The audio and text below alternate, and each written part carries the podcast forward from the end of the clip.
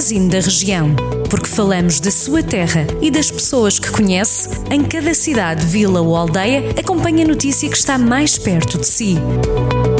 Magazine da Região. Edição de Clemente Pereira.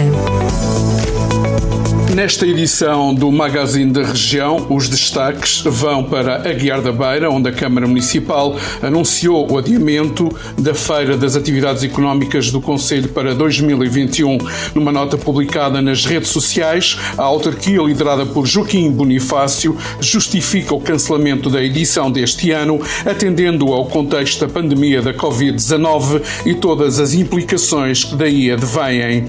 Em Sinfãs, a Câmara Municipal retomou retomou os serviços de transportes públicos em todo o Conselho, depois de terem sido suspensos por causa da pandemia da Covid-19. Segundo a autarquia, os habitantes das povoações mais longínquas já poderão deslocar-se entre as freguesias e a sede da vila por autocarro. Em Mangualde, um jovem de 15 anos foi apanhado pela Guarda Nacional Republicana na manhã de terça-feira, 30 de junho, e conduzido a uma instituição de reabilitação na cidade do Porto. O aparato policial, promovido pelo estamento de Gouveia, aconteceu na aldeia da Cunha Baixa, no Conselho de Mangualde. Em Oliveira de Frades, o Partido Ecologista aos Verdes está preocupado com a resposta de saúde em caso de situações agudas no Conselho. A Unidade Familiar local viu o horário reduzido ao sábado e também durante a semana, passando a fechar às 22 horas por causa da pandemia da Covid-19. Ao Jornal do Centro, o responsável regional do PEV, Miguel Martins, exige que o serviço esteja aberto todos os dias até à meia-noite.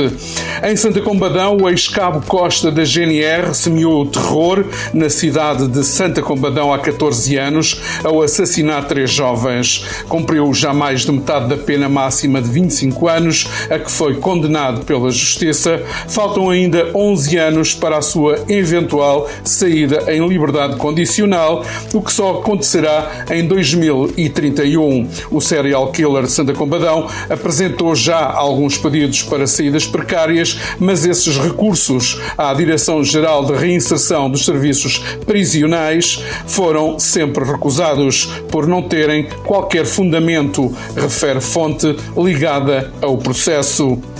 Em Viseu, o Montebello Golf assume prejuízos com falta de golfistas durante esta altura de pandemia. Bruno Melo, diretor do espaço, diz que o valor ainda não pode ser contabilizado, mas serão prejuízos elevados. Tudo por causa da falta de praticantes estrangeiros. Em declarações ao Jornal do Centro, o responsável diz que nesta altura de verão deveriam chegar muitos desses praticantes que este ano ainda não se inscreveram.